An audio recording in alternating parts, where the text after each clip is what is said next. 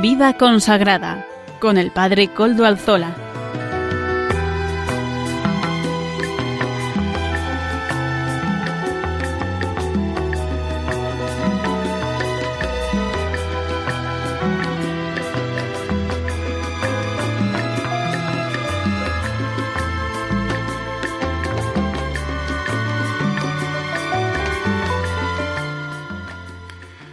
Buenas tardes, hermanos, amigos y oyentes. Hoy es jueves y son las cinco de la tarde, una hora menos en las Islas Canarias. Es por tanto la hora de vida consagrada, aquí en Radio María. Les saluda con sumo gusto Padre Coldalzola Trinitario. Hoy emito de nuevo desde Algorta, Vizcaya, desde la parroquia del Santísimo Redentor de esta localidad. Ya saben ustedes que han de sentirse todos como si estuvieran en su propia parroquia, como si estuvieran en casa, porque esta parroquia abre sus manos, abre sus brazos para acogerles a todos. Saludo a quienes nos están ayudando en el control en Madrid. Gracias a su servicio podemos emitir una semana más. Hoy que es día 10 de septiembre de 2020. Hace dos días celebrábamos la fiesta de la Natividad de la Virgen María y el 12 de septiembre, dentro de dos días, vamos a celebrar la fiesta del dulce nombre de María. El día 15 de septiembre celebraremos también la fiesta de Nuestra Señora de los Dolores. Estamos pues en una encrucijada de fiestas marianas, en un mes que aunque no se conozca como el mes mariano, tiene muchísimas fiestas, marianas. Presento ahora los contenidos del, del programa de hoy. Comenzaremos con el editorial del programa. En este mes de septiembre mm, vamos a traer las audiencias generales que vaya haciendo el Papa Francisco. Hoy reproduciremos la de ayer, día 9 de septiembre de 2020.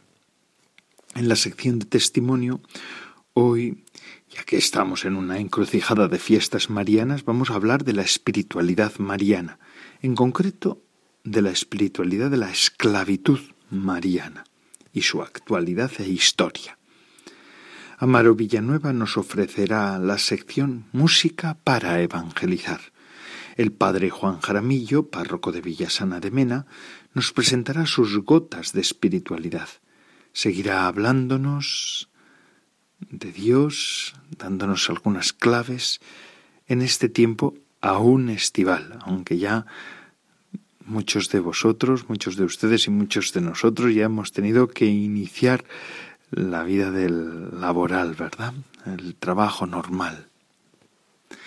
Eh, finalmente el padre David García García Rico nos ofrecerá el Evangelio del domingo. Ya saben, siempre nos pone en conexión con la liturgia del domingo que está por llegar. Ustedes saben que se pueden poner en contacto con el programa por medio del correo electrónico del mismo. Se lo repito y se lo recuerdo. Y saben cuál es vida consagrada arroba radiomaria.es. Ustedes pueden escribirme a él y yo mismo les contestaré. Recuerdo que también desde ya hace unos cuantos meses nos pueden seguir por medio de los podcasts de la web de Radio María. Ya suben lo nuestro, el nuestro, así que no lo olviden. Ustedes pueden escuchar el programa en diferido en otros momentos. Y ahora, sin más, comenzamos escuchando al Santo Padre, el Papa Francisco, que ayer tuvo la audiencia general en Roma. Y esto es su parte en español. Queridos hermanos y hermanas, la crisis que estamos viviendo a causa de la pandemia nos afecta a todos. Para superar este momento difícil deberíamos buscar entre todos el bien común. Pero vemos que algunos, lamentablemente, lo que buscan es aprovecharse para obtener ventajas económicas o políticas. Otros intentan dividir y fomentar conflictos y también hay personas que permanecen indiferentes ante el sufrimiento de los demás. La respuesta cristiana a esta situación es el amor y la búsqueda del bien común. El amor verdadero cura, sana, nos hace libres, nos hace fecundos, es expansivo e inclusivo. Amar como Dios nos ama no es fácil, pero es un arte que podemos aprender y mejorar. Porque no se trata de amar solo a quien me ama, a mi familia, a mis amigos, sino a todos, incluso a los que no me conocen, a los extranjeros o a quienes me han hecho sufrir. El amor verdadero también se extiende a las relaciones sociales, culturales, económicas y políticas, así como la relación con la naturaleza.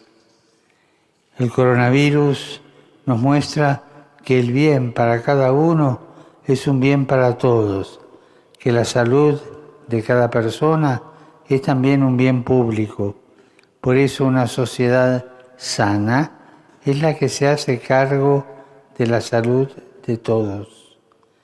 Y a este virus que no conoce fronteras ni hace distinciones sociales, es necesario que le respondamos con un amor generoso, sin límites, que no hace acepción de personas, que nos mueve a ser creativos y solidarios y que hace surgir iniciativas concretas para el bien común.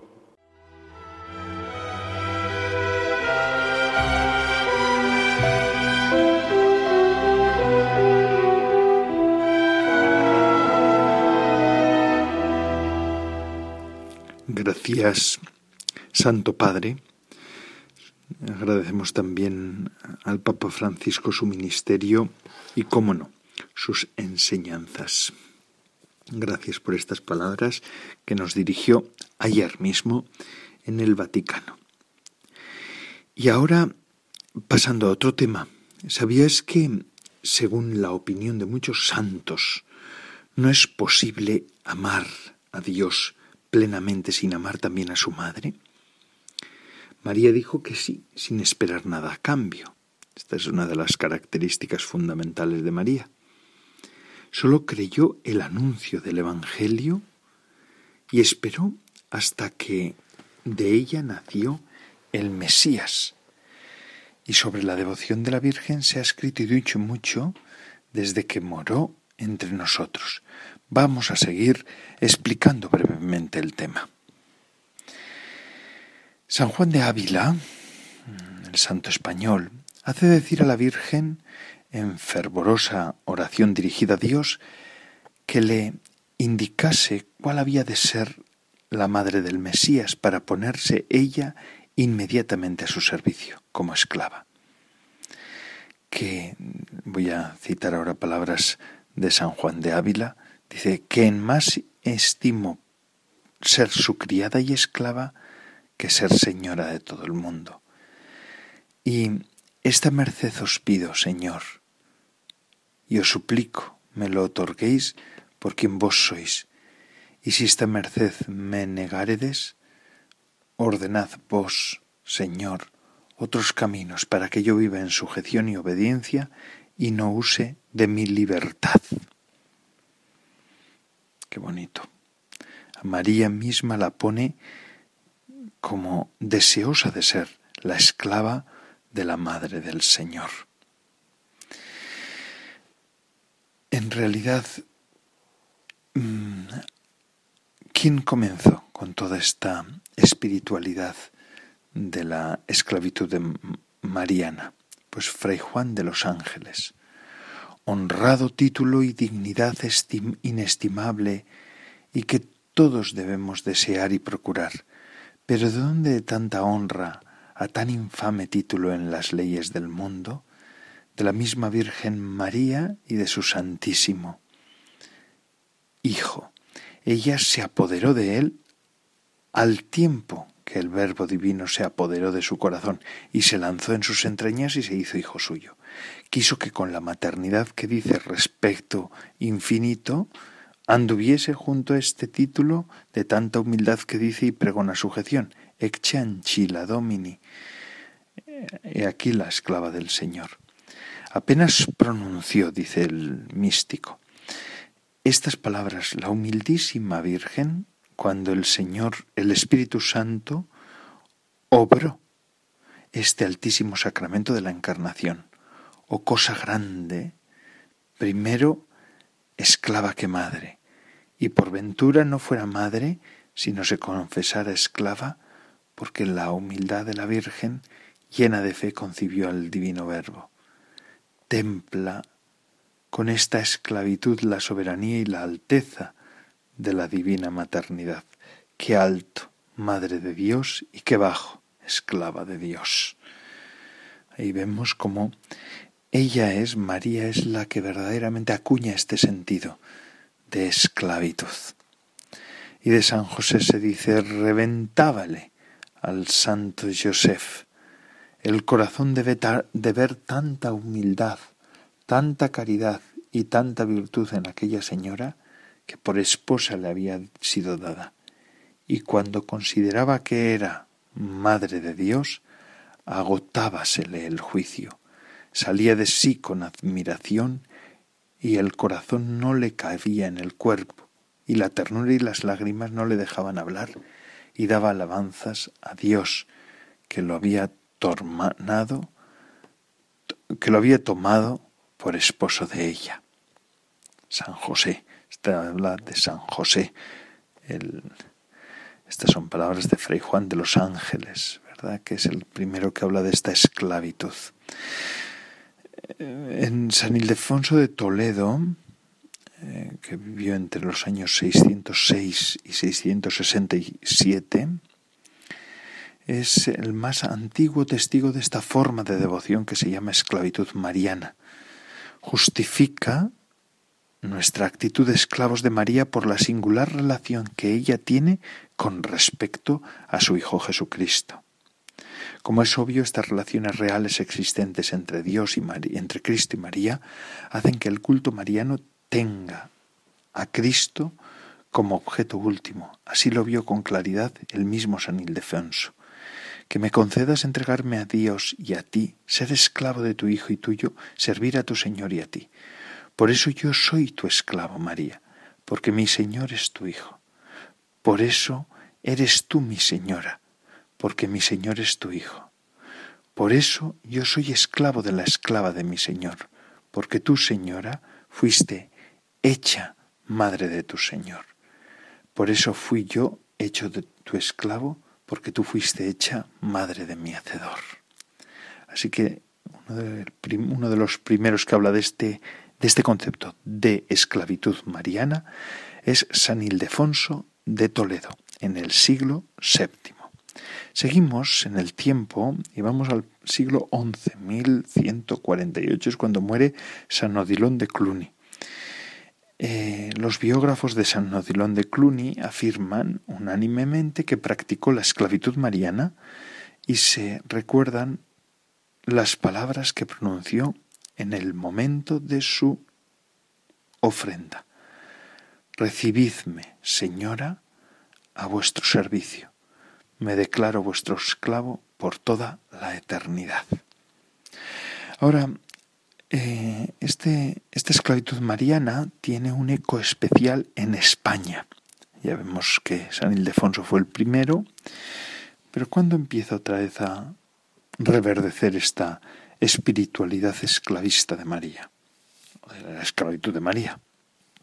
Tenemos que ir al siglo XVI, a finales del siglo XVI, 1595, cuando Sor Inés de San Pablo, monja concepcionista del monasterio de Alcalá de Henares, promulga oficialmente la, la cofradía de los esclavos de María, que fue creada el 12 de agosto de 1595. El padre Melchor de Cetina, franciscano, en su libro Exhortación a la devoción de la Virgen Madre de Dios, publicado en Alcalá de Henares, dice En los años pasados levantó Dios el espíritu de una gran sierva suya y de su Santísima Madre, por nombre Inés de San Pablo, que ella descansa en paz, para que instituyese en este santo convento una cofradía y hermandad de esclavos de María, Madre de Dios, ansí de las religiosas como de otras personas devotas, para que se empleasen en servir a, este, a esta reina celestial con nombre de sus esclavos. ¿Eh? Y empezamos ya a hablar de estas, de estas cuestiones de esclavitud de María. Entonces ya nos tenemos que poner a una monja, Sor Inés de San Pablo, de las concepcionistas del monasterio de Alcalá de Henares. Y este es, este es el primer, la primera, perdón, cofradía que mm, se crea en España en mil 595. En 1608 ese mismo Fray Juan de los Ángeles revisó y retocó los estatutos de la hermandad y le dio cada vez más un sentido más teológico. En eh, unos años más tarde, en 1610, el padre Antonio de Alvarado, benedictino, erige una cofradía en Valladolid. En 1629 en Francia el cardenal Pedro de Berulle realiza la ofrenda personal a la Virgen en 1611, él muere en 1629 y en el 11, 1611 realiza la ofrenda personal a la Virgen y parece que el cardenal de Berulle tomó prestada de España, donde él encuentra en 1604 la idea de la esclavitud mariana. Entonces, a Francia lo lleva este insigne teólogo, el cardenal Pedro de Berule, y la importancia de un cardenal en aquella época en la Iglesia hace que la devoción de la esclavitud mariana en Francia tenga un gran eco, quizá más que en España desde, al comienzo, pero lo recibe esto en 1604 en España. Y compone, este hombre compone un corto escrito destinado a los sacerdotes del oratorio, hablando de una cierta eh, eh, ofrenda a la Santísima Virgen en el estado de dependencia y esclavitud. ¿Mm? Bueno, pues ahí tenemos ya, él además era carmelita, ahí tenemos unas primera forma de esclavitud mariana que ya se introduce en Francia. En España llegará este tema de la esclavitud mariana a su apogeo y habrá algunas cosas, algunos aspectos de la teología de la esclavitud mariana los desarrollará un santo español, San Simón de Rojas que vivió en, entre 1552 1624. Estamos todos en las mismas épocas y en los mismos años, ¿verdad? San Simón de Rojas era trinitario y murió en Madrid. En 1612 erige la congregación de los esclavos del dulcísimo nombre de María. Por eso la fiesta del 12 de septiembre también está impulsada por San Simón de Rojas el dulce nombre de María, que vamos a celebrar el próximo 12 de septiembre, es decir, este sábado. Y viene de aquí. ¿eh? San Simón de Rojas habla de la congregación de los esclavos del dulcísimo nombre de María. Este religioso y sacerdote no se cansaba de propagar el singularísimo y confiado amor que desde su infancia tuvo a la Virgen María un modo suyo, muy suyo, de vivir y difundir esta devoción en la esclavitud o entrega filial de uno mismo a la Madre de Dios. Yo quiero recordar un hecho que le ocurrió a él, ¿no? En su primera misa, él le pide a la Virgen que lo cure de una tartamudez que tanto lo había torturado durante toda su vida durante toda su, su, vida, su juventud, se entiende, ¿no? Y en la infancia, sus hijos, sus hermanos, eh, lo insultaban ferozmente y también todos los demás sirvientes de su casa, porque él era de familia noble, y mm, personas, pues amigos de su, de su infancia. Él pide que la Virgen le cure de esta tartamudez. En su primera misa lo cura. En la primera misa, San Simón de Rojas queda curado de esta tartamudez que tanto lo aquejaba. Por eso va a donde Nuestra Señora de las Virtudes también, que estaba en Rágama, un pueblo de Salamanca, a ofrecer también su acción de gracias. Le tenía una devoción especial. Él expresaba perfectamente su voluntad de pertenecer a María con una de sus jaculatorias preferidas. ¿Y cuál era la jaculatoria de San Simón de Rojas, el santo trinitario español? Sea yo, Señora, todo de vos, y nada tendré que temer. Acojamos con gozo y reconocimiento el mensaje que tantas veces repitió el santo. No querer hacer ni pensar otra cosa que no sea en obsequio de Nuestra Señora. Por tanto, de San Simón de Rojas es en realidad esa sentencia que después San Luis María Griñón de Montfort extenderá por toda Europa y después por todo el mundo y que recibió como lema episcopal primero y después como Santo Padre, como, como Papa, el Papa eh, San Juan Pablo II, totus tus, pues ese totus tus es de San Simón de Rojas el santo español, el trinitario español, el dulce nombre de María, el totus tus y la esclavitud de María ya dándole un sentido más teológico profundo. Será después San José de Calasanz, que se formó en Alcalá en 1618, hace sus primeros votos y junto a ellos su medalla de esclavitud. Y en el anverso de la medalla, en el espacio central, aparece un escolapio arrodillado,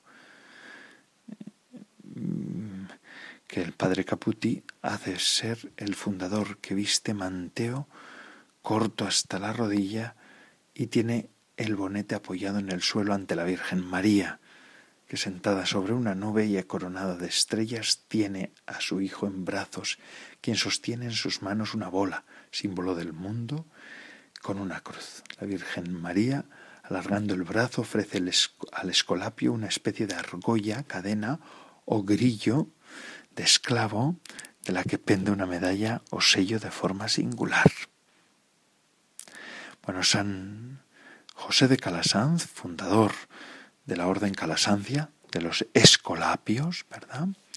Escolas pías, de viene también las escuelas de la Virgen, ¿verdad? un modo particular, tenemos que decir que él estudió en una escuela trinitaria, en un convento trinitario que abría, sus aulas en Peralta de la Sal, donde él conoce esta espiritualidad de la esclavitud de María, que ya entonces estaba difundiendo San Simón de Rojas, que era el gran predicador de la orden en, en aquella época en la que San José de Calasanz estaba estudiando. Entonces San José de Calasanz bebe ya allí esta espiritualidad de la esclavitud de María, con el vínculo, él dice, indisoluble de los votos, que es verdaderamente el que después esta, esclavitud de María le llevará a fundar la orden escolapia también. Tenemos que hablar también del padre Bartolomé de los Ríos, Agustino, que vive entre 1580 y 1652, ven que estamos todos en esa misma época, en poquitos años de diferencia, eh, porque en 1641 este hombre publica en Amberes su obra cumbre, Jerarquía Mariana. Extendió la esclavitud mariana a su provincia de Colonia, padre Bartolomé de los Ríos, que era agustino. ¿Y por qué es también importante esto? porque él se le puede llamar que es el creador del, Centro Europeo de la Esclavitud Mariana, el que mejor sintetizó su doctrina y el que más trabajó en su difusión. Puso los verdaderos cimientos de lo que más tarde hizo San Luis María Griñón de Montfort en orden a la esclavitud mariana. San Luis María Griñón de Montfort cita a San Simón de Rojas como santo español primero, como fuente primera de espiritualidad, porque él reconoce la teología del santo español, San Simón de Rojas, del trinitario español Simón de Rojas, y también al agustino padre Bartolomé de los Ríos, que, bueno, pues ahí él le da esas, esas pautas también y esa difusión en todo centro Europa. Eh, fíjense, se han cumplido 500 años de la esclavitud de San José de Calasanz y de la obra de Gaspar Cetina.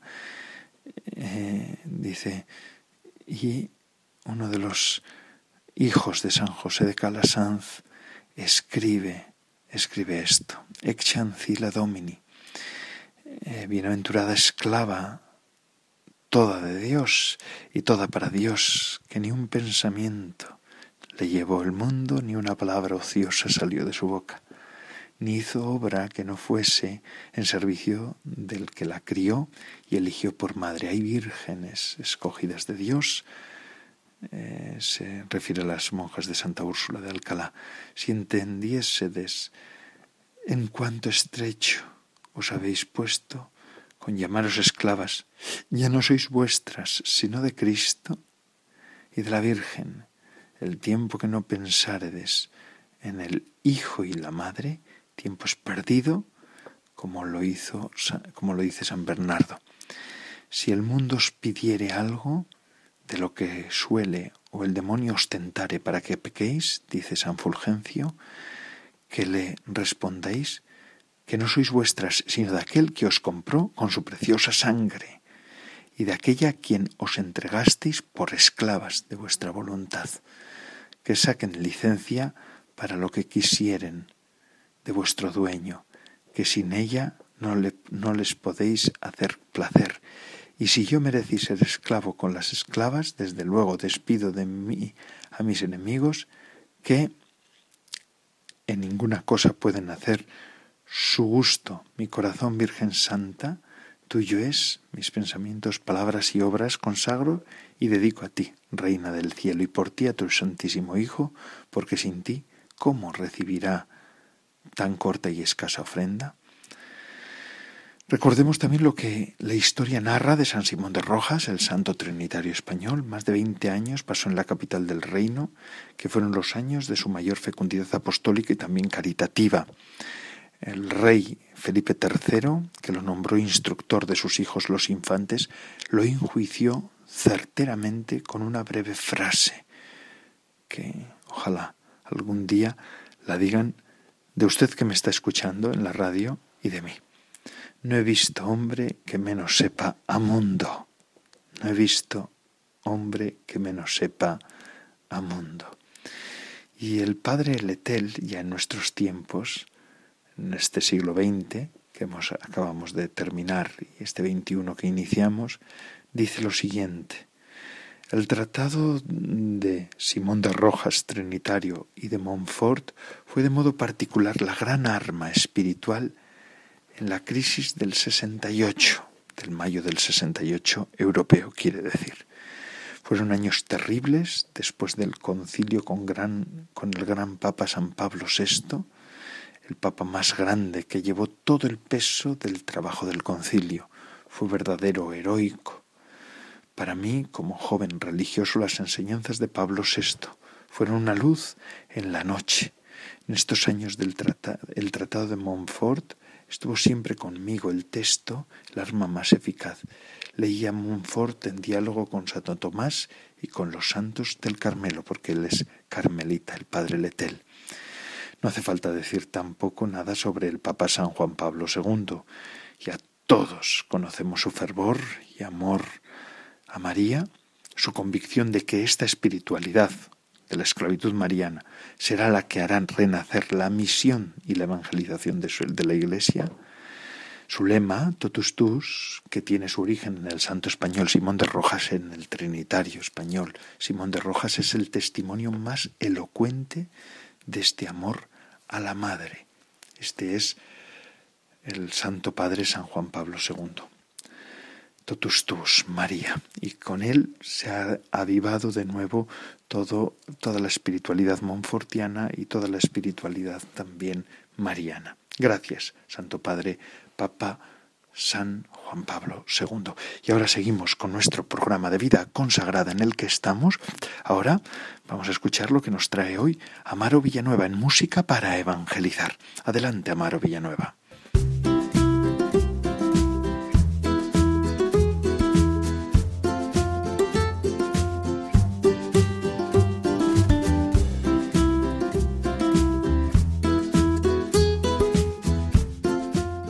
Buenas tardes, Padre Coldo, y buenas tardes a todos los oyentes de Radio María. Hoy en la sección de música para evangelizar presentamos al grupo Canto Católico que interpreta la canción titulada Salve Regina. Lo interpreta con 450 voces. Lo escuchamos.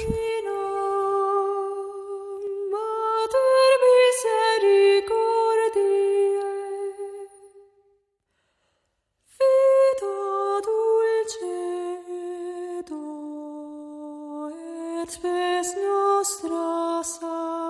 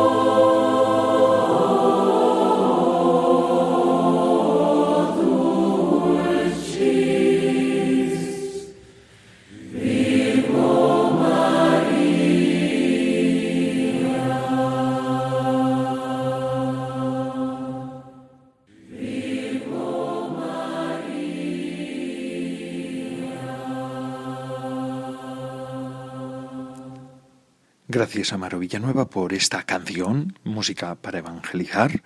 Así que ponerse al día siempre y hay que estar al día.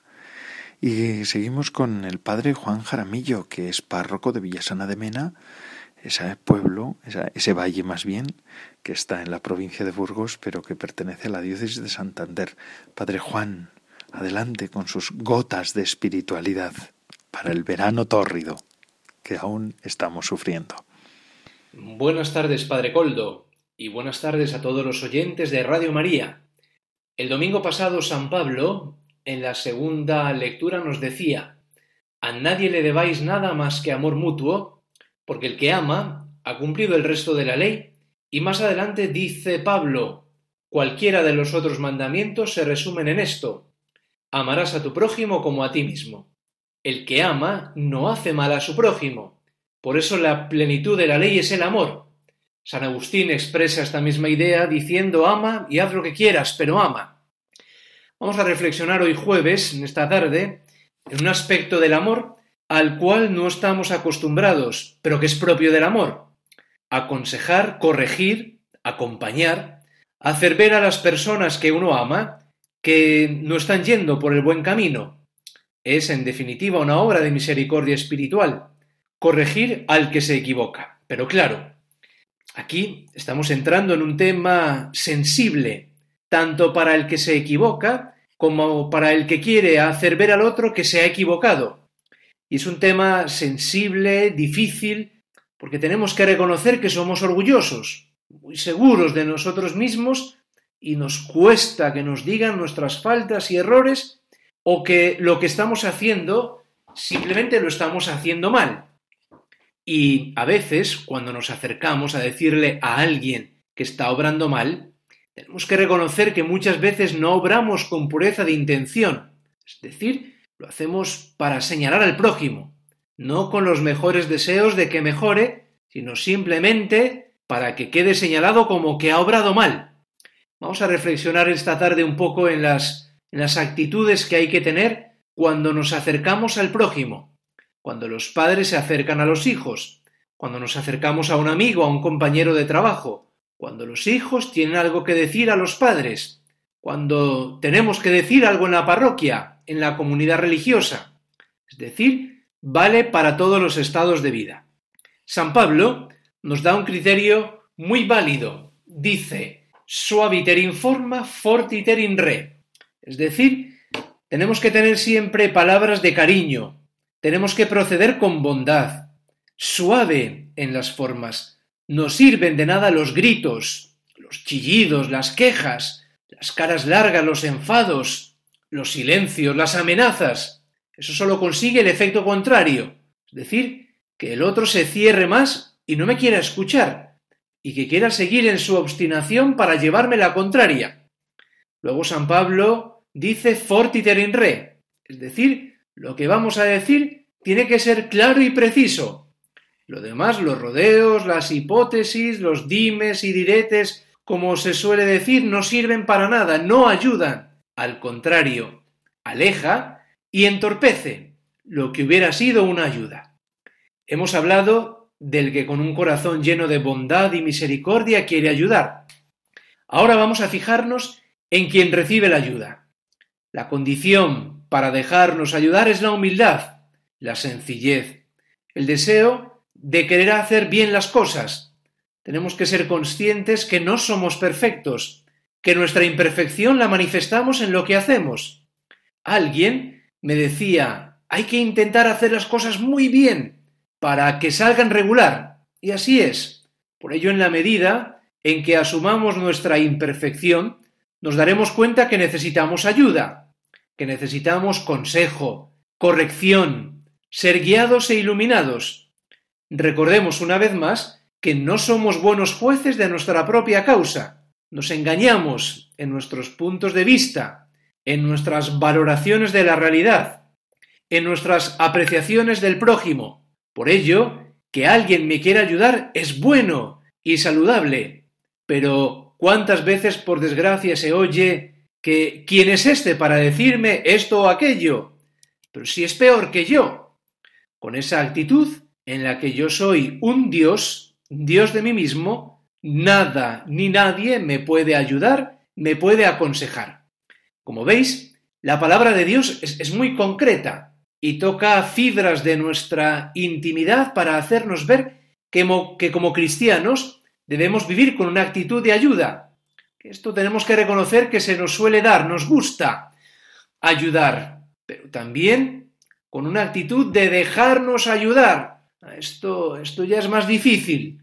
De ahí que la Iglesia siempre ha aconsejado el director espiritual, el acompañamiento espiritual, para que alguien desde fuera nos ayuda a iluminar el camino que tenemos que recorrer, porque recordemos, todos son ayudas. El camino, ¿eh? la peregrinación por este mundo, la tengo que hacer yo, el guía, el director espiritual, el acompañante, no puede caminar lo que a mí me corresponde. ¿Cuánto bien hace esta actitud cuando se vive en las familias, en los trabajos, en nuestras comunidades parroquiales? Humildad, docilidad sencillez, deseo de cambiar, como decíamos la semana pasada. Y el cambio empieza en nuestra inteligencia, ¿eh? en mis criterios, en mis valoraciones personales de la realidad, esa metanoia de la que hablábamos, esa conversión. La palabra de Dios es viva y eficaz, toca todas las fibras de nuestra vida. Ojalá en este día toque nuestros corazones en este aspecto tan necesario para la paz, para la serenidad, para la convivencia, para el entendimiento mutuo. Hasta aquí esta reflexión de este día. Les habló el padre Juan Jaramillo, párroco del Valle de Mena, provincia de Burgos y diócesis de Santander. Dios les bendiga.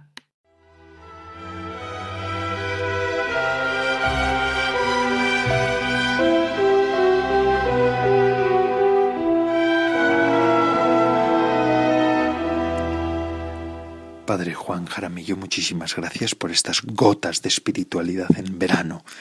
El Padre Juan Jaramillo, como todos saben, es párroco de Villasana de Mena. Este pueblo, este valle que está en la provincia de Burgos, pero que pertenece a la diócesis de Santander. Padre Juan, muchísimas gracias. Y vamos a seguir con el programa. Ya nos queda poquito tiempo para acabar el programa de hoy.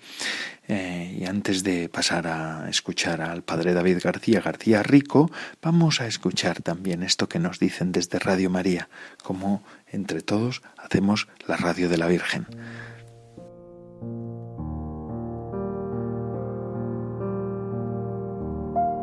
Para que tú puedas descansar en el Señor, Radio María no deja de trabajar durante el verano y te acompaña en cualquier lugar o circunstancia de tu vida. Por eso, te invitamos a hablar de la radio de la Virgen con quienes te encuentres en este verano, para que a través de las ondas puedan escuchar la voz del buen pastor que quiere llegar a cada corazón humano, y la de María, que nos dice, No estoy yo aquí, que soy tu madre, no estás por ventura en mi regazo. Para poder seguir realizando esta labor necesitamos tu oración, compromiso voluntario y donativos. Colabora. Recuerda que puedes hacerlo sin moverte de casa, con una simple llamada al 91 822 8010 o a través de nuestra página web www.radiomaria.es, donde verás los números de cuenta a donde podrás realizar una transferencia bancaria o a través de pasarela de pago con tarjeta o con el método de pago Bizum a través de tu móvil. Si quieres que tu donativo desgrabe, no olvides indicar tus datos personales como tu NIF. Radio María, la fuerza de la esperanza.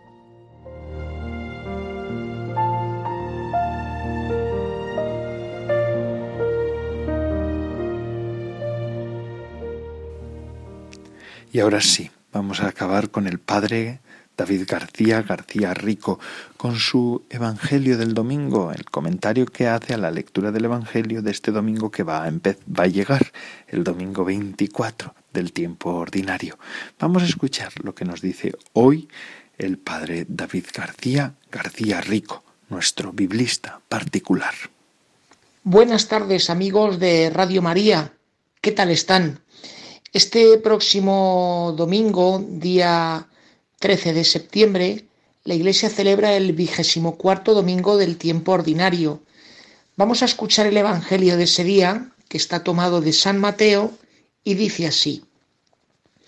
En aquel tiempo, acercándose Pedro a Jesús, le preguntó, Señor, si mi hermano me ofende, ¿cuántas veces tengo que perdonarlo? ¿Hasta siete veces? Jesús le contesta, no te digo hasta siete veces, sino hasta setenta veces siete.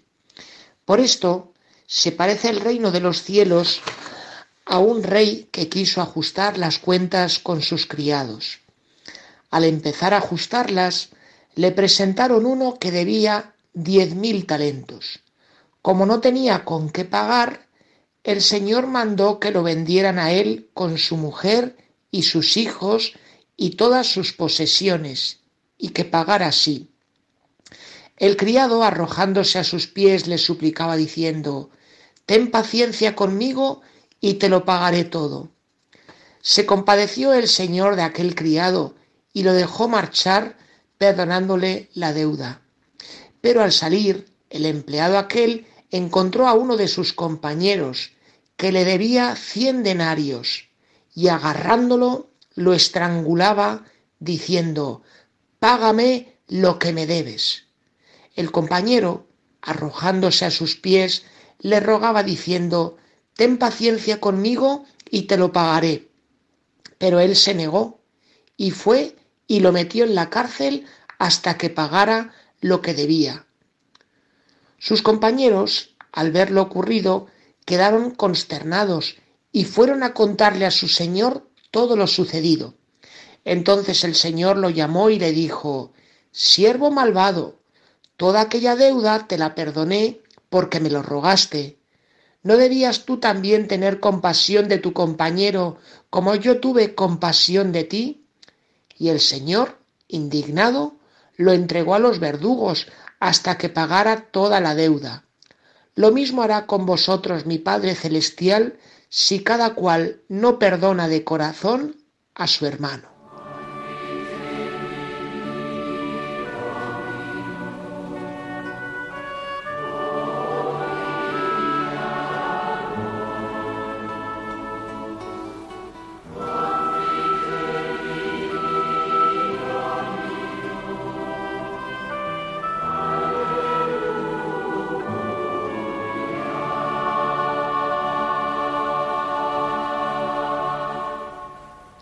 Amigos oyentes, el domingo pasado en el Evangelio, si recuerdan, se nos hablaba de cómo actuar cuando una persona se va por malos caminos y se nos proponía un plan de acción para recuperar a esa persona.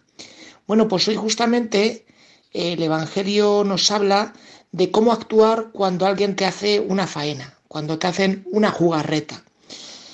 Lo más espontáneo o lo más primario que tenemos las personas es actuar con deseos de venganza, es decir, desear que a tu agresor le pase algo muy malo para así verle sufrir, verle en apuros y por tanto pues tener un poquito de placer interior nosotros viendo cómo el otro se deshace. De hecho, es fácil que hayan escuchado alguna vez eso de que el perdonar es cosa de gente débil, que si uno verdaderamente es fuerte, lo que tiene que hacer es vengarse, hacerle pagar hasta el último centro, céntimo al que, te la, al que te la ha jugado. Vamos un poquito echando un vistazo a la historia de la humanidad, cómo estaban las cosas en tiempos de Jesucristo. Porque a nivel social, en las diversas culturas, lo que estaba instituido en ese momento era el código de Hammurabi, eso que dice ojo por ojo, diente por diente. Si te roban un kilo de arroz, pues tú vas a casa de ese que te lo ha robado y le quitas un kilo de otra cosa. Si te cortan una mano, pues tú vas y le cortas una mano al que te la ha cortado. El judaísmo va mucho más allá y, se y anima no solamente a hacer estas cosas tan equitativas, como quien diría, sino a pedir perdón.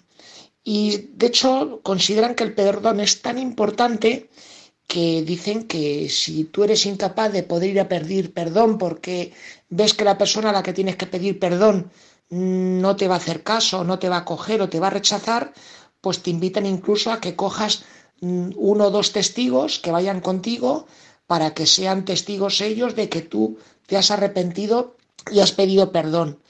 De hecho, una persona cuando iba a pedir perdón, si no era perdonada, pues volvía para su casa y pasado un tiempo, si esta persona que había pedido perdón moría, la persona que no le había concedido el perdón estaba obligada a ir al cementerio, a ir a su tumba para decirle al difunto pues que le perdonaba.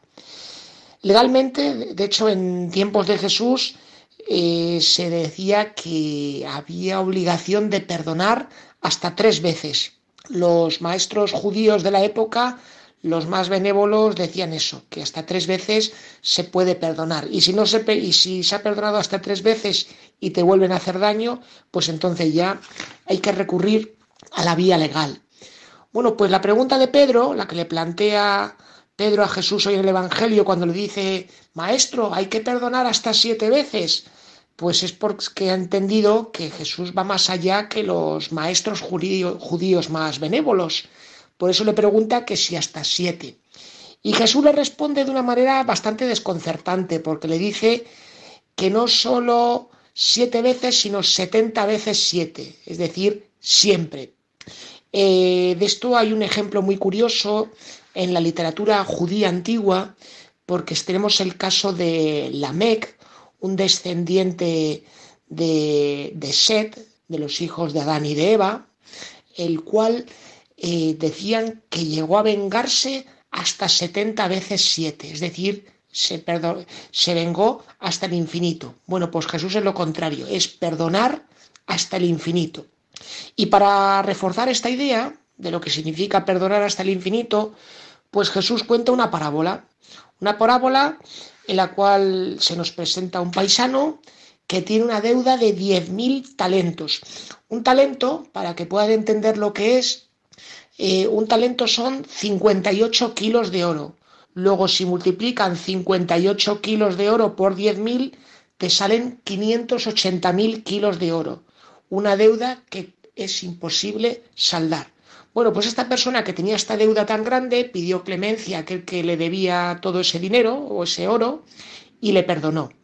Sin embargo, este que había sido tan perdonado, pues resulta que fue incapaz de perdonar a otro que le debía 100 denarios. 100 denarios es lo equivalente a lo que puede cobrar un trabajador o lo que cobraba entonces un peón por trabajar 100 días.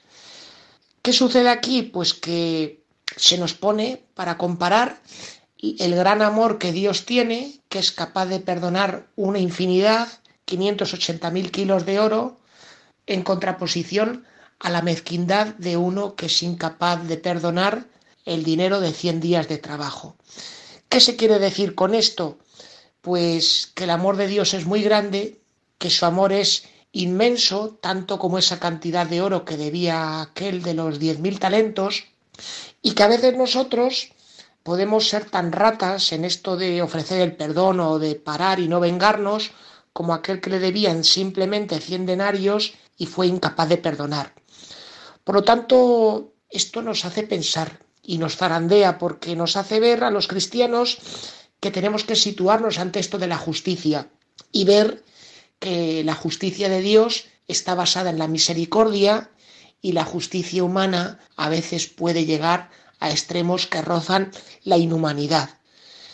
Si uno se para a mirar, como les decía la semana pasada, todo pecador tiene su pasado y tiene su futuro, bueno, pues en esto tenemos nosotros que darnos cuenta de que todos nosotros pues tenemos nuestras deudas personales con Dios que como es tiene un corazón tan grande y una forma de ser tan magnífica, pues nos perdona, nos acoge y nos impulsa, pero nos pide que seamos generosos, que seamos como Él, que aprendamos también nosotros a perdonar y a frenar la venganza.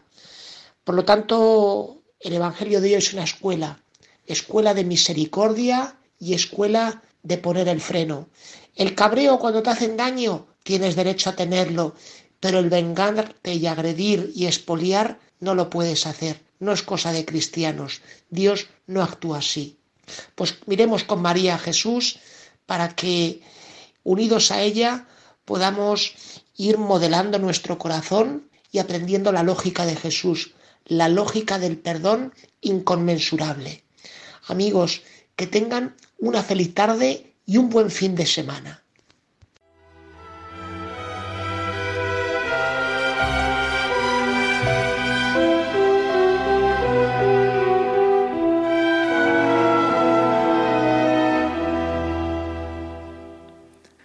Agradecemos al padre David García García Rico su aportación semanal. Como ven, siempre nos remite al Evangelio, que es a la vez fuente de vida y alimento espiritual fundamental para el cristiano. Desde ya hace un tiempo hemos contado con la ayuda también de Amaro Villanueva, para hacer la sección semanal de música para evangelizar y además de esto, a partir de este, del mes de octubre, sube también semanalmente los podcasts del programa Vida Consagrada en la web de podcast de Radio María. Ya saben para qué pueden servir los podcasts para poder escuchar este programa o alguna parte del mismo en diferido, para poderlo bajar si no lo habían escuchado, para reescucharlo si a ustedes les ha gustado alguna de las partes y les ha parecido interesante. Todo lo pueden hacer gracias a la página web de podcast de Radio María. Son más de 80 programas los que se suben ahí y 15.000, más de 15.000 ya las grabaciones que pueden encontrar y están a su servicio. Y sin más, el programa de Vida Consagrada de Radio María ha concluido una semana más. Gracias a todos los que semana tras semana nos ofrecen su fidelidad y también su compañía. Es una gozada contar con todos ustedes. Son la razón de ser de nuestro programa y la de todos los programas de la Radio de la Virgen. Les dejo ahora con la hora feliz, el espacio dedicado a los más pequeños de la casa. Y además esto no para, amigos. Se despide de todos ustedes el Padre Coldo Alzola, Trinitario. Recen por mí, yo lo hago por ustedes. Mm, ayer, antes de ayer, me decía una persona, no ayer, ayer mismo, me decía una persona que su madre me oía todas las semanas y que rezaba por mí. Agradezco, lo agradezco de verdaderamente y a todos les pido que recen por mí. Hasta la semana que viene, si Dios lo quiere.